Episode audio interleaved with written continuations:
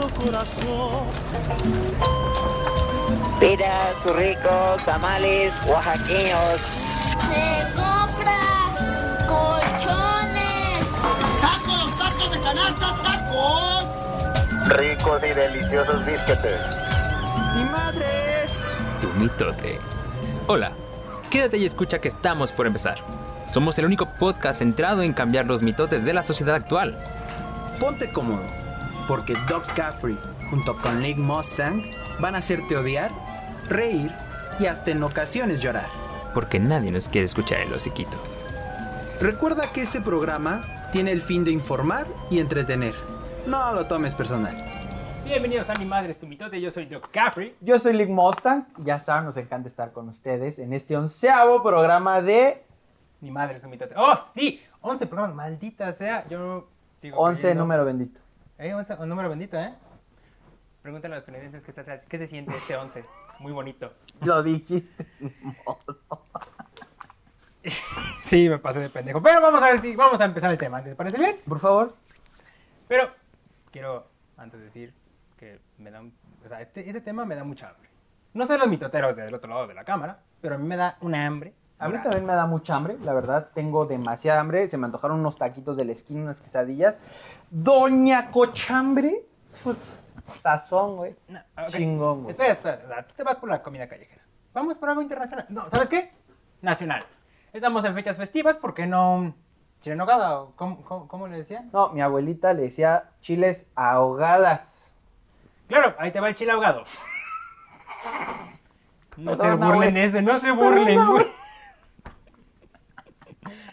A ver, no, no, pero espérame, espérame, espérame. espérame. Fronter. Tú te lo pierdes porque aquí la mayoría de los mitoteros, creo que todos somos garnacheros.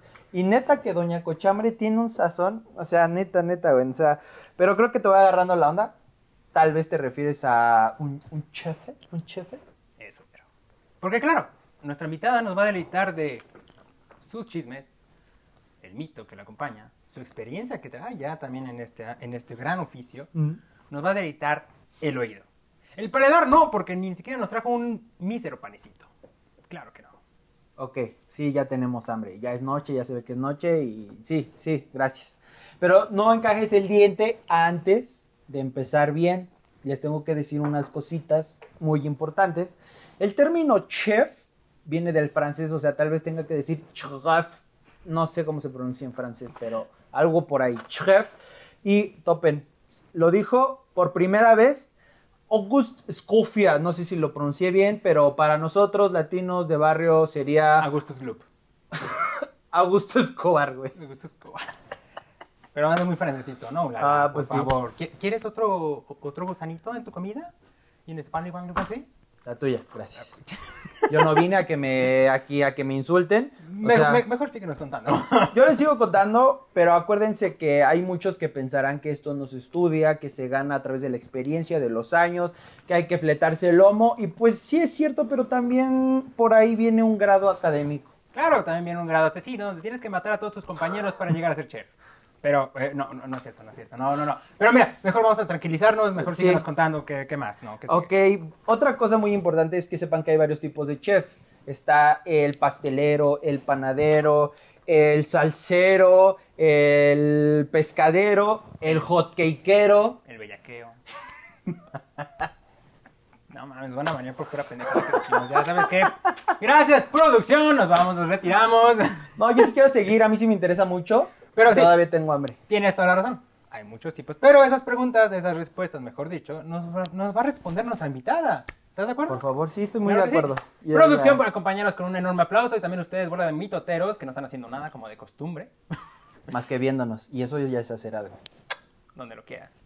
Nos va a acompañar hoy nuestra chef, nuestra ami- amiga y invitada, Chef Gina. Un aplauso, por favor. ¡eh! No nos cobró aparte, así que fue lo mejor. Que quede claro que nadie nos ha cobrado, gracias. tin, tin, tin, tin, tin. No, no somos fanáticos de TikTok, gracias. Oye, y bienvenida, muchas gracias por estar aquí con nosotros. Y tal vez los mitoteros no lo crean, pero en serio, es chef. O sea, en serio. Tal vez digan, no, es que es- igual se ve joven, los chefs Son gordos, grandes, barbas. El típico No. cliché de Ratatouille, güey. No, no, no. Ándele. eso. No quería hacerle promoción a nadie, pero ya lo dijo. ¿ah? Verga. Hoy. Disney Plus. cuéntanos, cuenta. que nos cuente, ¿no? Mitoteros, o sea, cuéntanos, ¿cuál es la labor del chef? Pues básicamente su labor es gestionar todo el servicio del restaurante. Desde proveedores, pedidos, el servicio, es verificar que todo funcione y salga bien. Entonces, pues es como el director de la orquesta. Básicamente son sus funciones, ¿no? Es, en algunos lugares es crear el menú, inventar los platillos, eh, también cuidar al staff y verificar que el staff cumpla con sus funciones. Entonces, creo yo que esa es la función del chef. Ok. eh, el chef está, puede estar a cargo, o sea, bueno, está a cargo del, como dices, gestionar la cocina. Así es. O sea, es como lo pintan en, como en las películas, series, que siempre está cocinando o está en todos lados ahora. Yo creo que eso es como un mito. Así, completamente un mito. Sí. ¡Lo dijo! Yo creo que en la mayoría de las cocinas el chef casi ya no está en cocina, ¿no? O sea, realmente es muy raro ver un chef que esté metiendo las manos. De Ujú. vez en cuando lo hace, pero hay como tantas funciones que a veces ya no da tiempo. En, en la Eh. mayor parte de las cocinas que he estado, sí, me ha tocado algún chef que está todo el tiempo en cocina, pero la mayoría casi no, No. lo ves dentro, ¿no? Ok, eh, una cosa que sí creo que es muy común en, en muchas carreras, creo que se da mucho en esta, ¿se debe estudiar para ser chef o no se debe estudiar? Yo creo que no. O sea, realmente eh, en una cocina te encuentras todo tipo de, de staff. He tenido grandes chefs que nunca han estudiado y he tenido también chefs que han estudiado. Entonces realmente yo creo que es más una carrera de habilidades y cuánto tú te auto, ¿cómo decir? Eh, cuánto tú te autoinformes e investigues, ¿no? Sobre, sobre el medio. Entonces Ok. realmente es más didáctico, creo yo. Y pues sí, qué tan hábil eres, ¿no? O sea, puede ser, o sea, todos los chefs que son reconocidos son personas que no estudiaron o sí estudiaron. Mitad y mitad, yo creo. O sea, sí se, han- sí se están Sí, peleando ahí. Así es. O sea, hay chefs que no han estudiado, hay chefs que sí han estudiado una, una licenciatura, pero sí, yo creo que también es, eh, importa mucho talento. Es una carrera muy creativa, entonces sí también importa el nivel de creatividad. Y yo creo que eso no se desarrolla estudiando, ¿no? Y ya hablando en caso particular, ¿cuál es tu especialidad o qué es lo que más te gusta a ti cocinar? A mí la repostería. Amo, amo la pastelería, repostería, panadería. Es como muy bonita. Siento que es donde puede ser como más artístico y hacer lucir más bonito un plato. Entonces, Oh. Y los sabores me gustan mucho.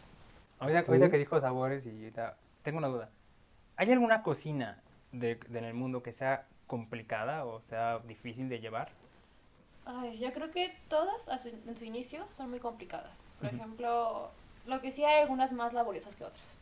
Por ejemplo, cuando he hecho comida libanesa o árabe, es muy laboriosa, es bocado por bocado, estar haciendo como si fueran manualidades. Entonces, donde se vuelve un poquito más, ¿cómo decirlo? Pues sí, más complicado, ¿no? Pero yo creo que cada, cada cocina tiene su nivel de dificultad. ¿Cómo- ahorita que dijiste la cocina, ¿cómo es el ambiente en una cocina?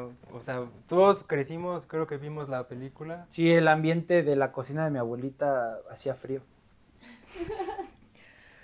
¿Qué? ¿Qué? ¿Qué? No, ¿No? no, no, no, creo que ese ambiente no. Ok. Ya no vamos a hacer el Perdón, programa, gracias.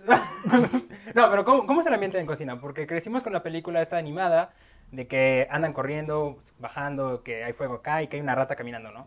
¿Así es el ambiente o cómo es? Así es. Completamente. Así es. Sí, es así el ambiente, a veces un poquito más acelerado. También he visto una rata caminando. Sí. Porque claro, no van en cuatro patas, ya caminan las desgraciadas. restaurantes con ratas. No quiero decir cuál.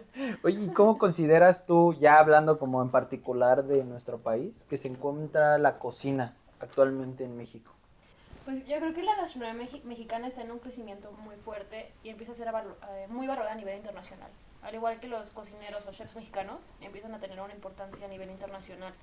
Yo creo que nuestra gastronomía es fantástica, tiene una historia magnífica, es patrimonio intangible de la humanidad. Entonces, yo creo que nada más era cuestión de tiempo para que eso se mostrara al mundo. Entonces, yo creo que realmente en México estamos teniendo o entrando en una etapa de pues que se va a volver ya esas gastronomías más importantes del mundo, pero yo creo que sí, en el top 3 va a entrar, ¿no?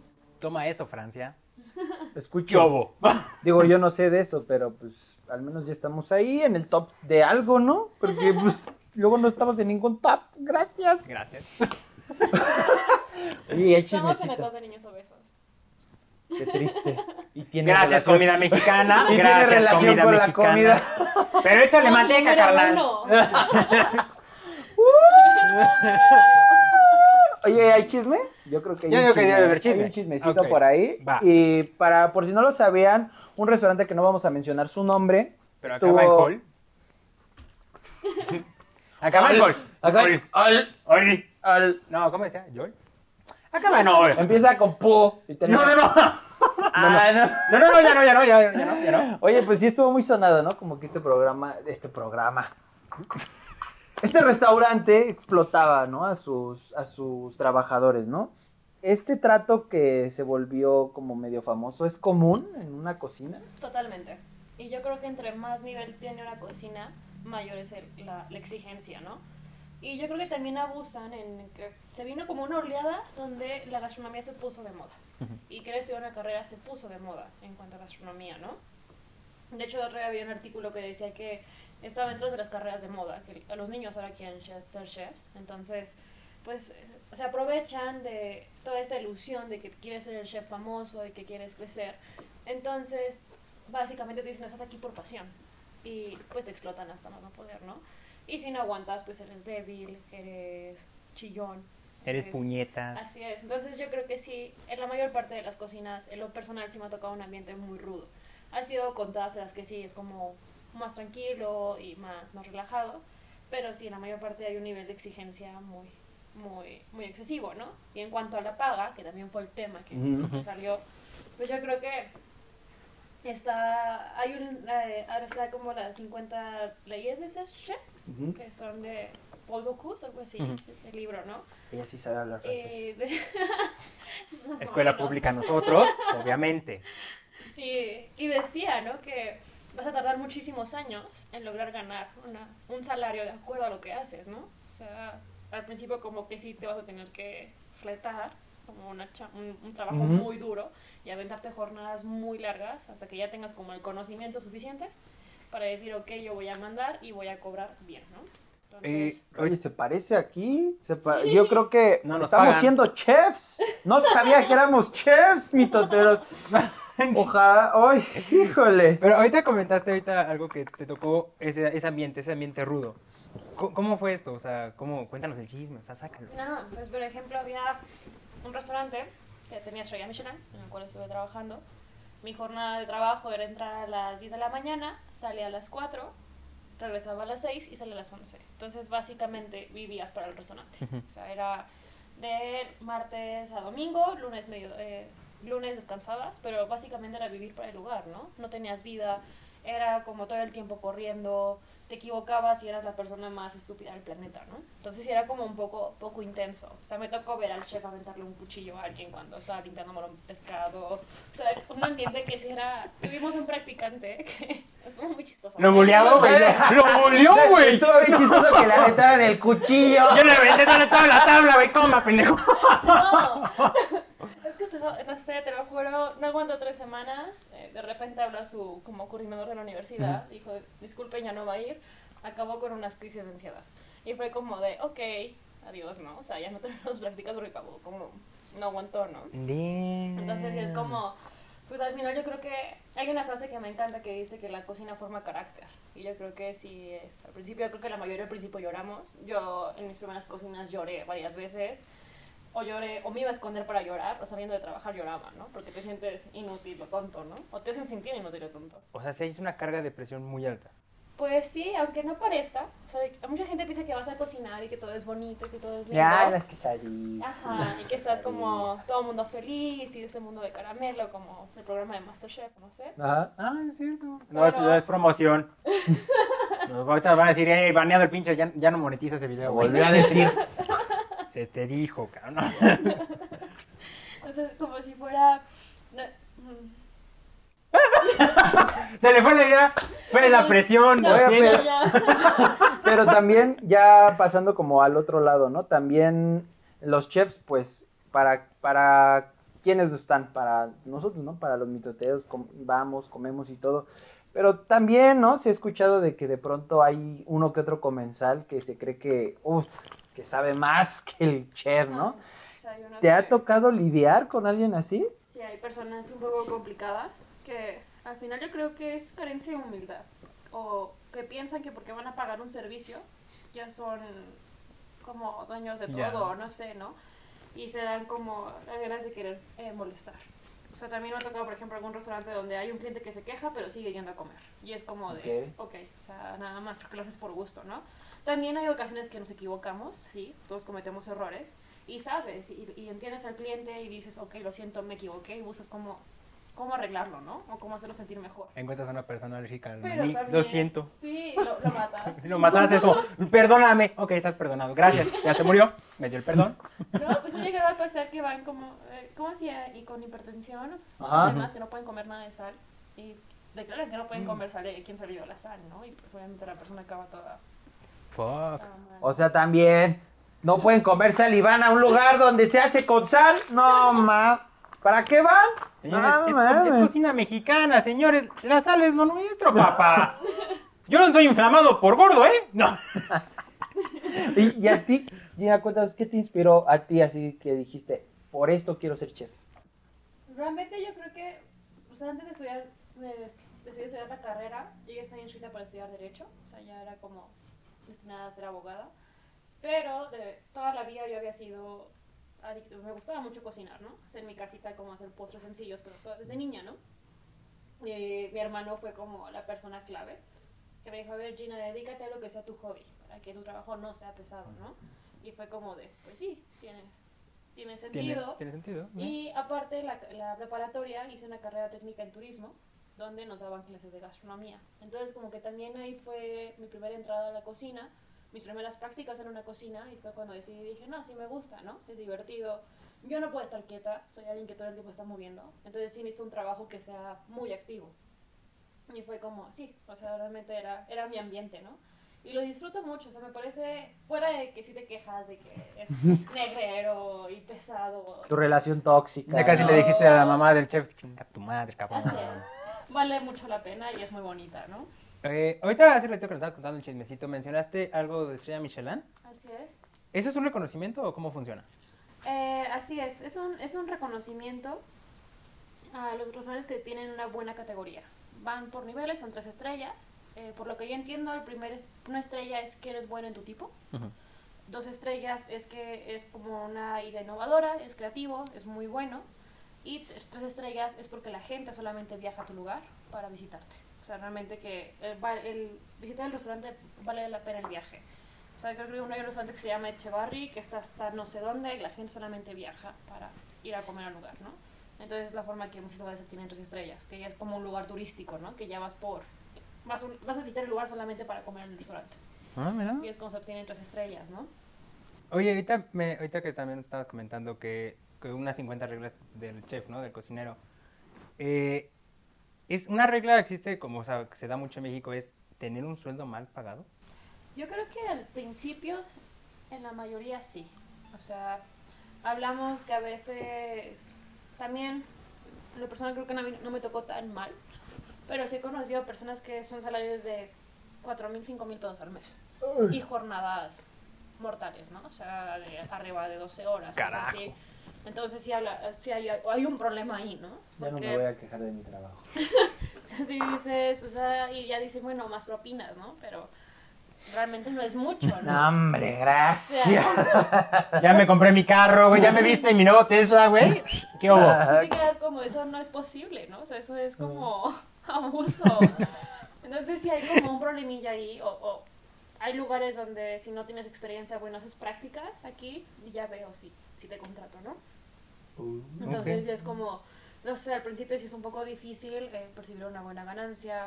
Obviamente hay casos donde no, pero la mayoría de personas que conozco, pues sí, en el medio, al principio sí, no, no, la- no lo han pasado tan bien, ¿no? Ok, ok. Y dentro de todo esto, pues por ahí escuchamos un chismecito de los mitoteros, ¿no? Que preguntaban de si sí es cierto eso que se dice por ahí, que de pronto hacen el sin respeto ahí. El delicioso. Eh, acá. Ah, ¿qué hubo? Cámaras de congelación. ¡Ah, sí, sí, sí, cierto! ¿eh? ¿Qué hubo? Se acabó el programa. Clipéame eso, por favor. Va para, va para TikTok y a donde entre, papá. Porque Se ya imprime. Porque al menos sabemos que sí entra en la cámara de En, congelación. exclu- en exclusiva para TV y novelas. Joaquín, ¿qué pasó? No en todas las cocinas, no todas las cocinas pasa. Pero Ok. también llega un punto, como vives ahí, o sea, realmente Ok. muchas veces que no tienes convivencia con otros seres humanos. Y yo creo que se llega a pasar que a lo mejor tienes un compañero que en tu vida te hubiera gustado. Pero como no convives con otras personas, termina viendo química. ¿no? Como de, La química no nace, se hace ahí. Mira, me suena como. Eh, está la piedra para chingadazo, vamos a dar. así me sonó, güey. te lo- No, así no, no, va por ahí. No, que dice que no. Bueno, no es tan común, creo yo, pero sí, sí pasó, ¿no? O sea, ¿para qué negarlo? Ella lo sabe, pero se lo han contado. Así es. Se lo han contado. No vayan a pensar Pero que malos mejor lo mitoteros. diga una experta que uno que no apenas entré a la cocina de mi abuelita ya saben que está. Exacto. Eh, No, no, no. Ahora, ten- ya, ya nos dice entender que sí hay un, hay un reconocimiento. ¿Qué pasa en México con Latinoamérica? Pues no sé qué tan cierto sea, pero se supone que ya está por entrar la estrella Michelin a México, ¿no? Estaba viendo que probablemente en un año o dos años ya va a empezar a entrar en México y va a ser como la entrada a Latinoamérica, ¿no? Lo que tenemos en México es la lista San Peregrino, todo ese tipo de categorías para calificar restaurantes, eh, eh, los 50 de, de 50 Best, donde entra Puyol, entra Quintonil, todos esos restaurantes de... Esos cier- que explotan. No. Guiño, guiño. Guiño, guiño. guiño, guiño. Porque claro, eso no pasa en México No, jamás. No, no pasa. Pero no sé qué tan cierto sea, pero por lo que entiendo sí está por, por entrar la, la, la categoría Michelin. bueno. Oye, y ya queriendo como indagar un poquito más en la comida como tal, ¿cuál es como, cuál sería como tu top de especialidades, tus favoritas? Para mí, número uno, la, la, pastelería, la repostería como tal, la amo. El dos, también me encanta la parrilla. O sea, creo que tengo los brazos llenos de marcas por la parrilla. O sea, realmente está como... Este es mi brazo de... Esa es la evidencia del maltrato del restaurante. Feministas, no. Vayan y hagan un puto boicot. o sea, realmente es muy divertida, pero pues sí, acabo llena de, de quemadas. ¿no? ¿Ya? Yo Y pensé que se había hecho un tatuaje. La cocina... Yo hasta pensé que le habían amarrado así como, ay, fantasía sexual, ah, sí, vamos. Parece como si trajera salsa, ¿no? Pero no, o sea... no sé. No sé, Es, es raro. Y por ejemplo, ahorita la panadería me encantó. Es que yo no puedo, o sea, realmente me encanta la cocina española. El tiempo que estoy haciendo cocina española me fascinó. Ahorita que estoy haciendo cocina china, me está encantando. O sea, realmente no podía decirlo, pero para mí mi top 3 creo que sí sería repostería. Eh, la parrilla, me encanta todo lo que es el grill. Me encanta estar con las brasas, todo. Y pues también la panadería, ¿no? Se me hace muy bonito, es un proceso muy padre ver cómo se hace un pan. A veces creo que el pan está muy subestimado. Así es, infravalorado. Es muy complicado de hacer. O sea, no sé, hay panes que tardan hasta 5 horas en hacerlos, ¿no? Los panaderos empiezan a las 6 de la mañana, a veces 5 de la mañana, para que tengas un pan listo en la mañanita. Pincho Amo blanco el se bolillo. pasó de verga, güey. Oye, y de verdad, en todo esto, si quieren segunda parte, puede haber segunda parte de esto de los chefs porque está súper genial. Y yo me quedé hambriento, me quedé hambriento de todo este programa, la verdad, nada más me dio más hambre. Nomás nos dijo, va a haber pastel, va a haber panes y yo yo, nada más oí pan, torta, españoles. Y aquí nomás nos traen de puro pan y agua. Bueno, ni pan porque nomás por agua, güey, pero bueno. Salud, salud, producción. Producción, gracias. gracias. A ver cuándo te pones guapo con nosotros, cabrón. Oigan, mis toteros, y espero que les haya gustado todo esto. Ya lo dijimos. Va- rompimos mitos sobre los chefs para que sepan que sí y que no es cierto. Para que sepan todo. Muchas gracias. La verdad, sí. Gina, muchas gracias por haber estado aquí con nosotros. que haya aportado algo. ¿Sí? Mucho, mucho. Moraleja, piedra para el chingadazo. Yo soy Doug Caffrey. Yo soy Lick Mustang, nuestra invitada. La chef Gina. Así es. Esto ha sido. Mi madre es tu mitote. Nos vemos, chicos. Pinches mitoteros Bye. culeros. El panadero con el pan. El panadero con el pan. ¿Hasta cuándo mucho, mu- este, hasta cuándo mucho? Si quieres que contemos algún mitote que conozcas, escríbenos en Twitter. Somos gente de mente abierta. No tengan penita al decirnos algo. Háganse presente, gente hermosa.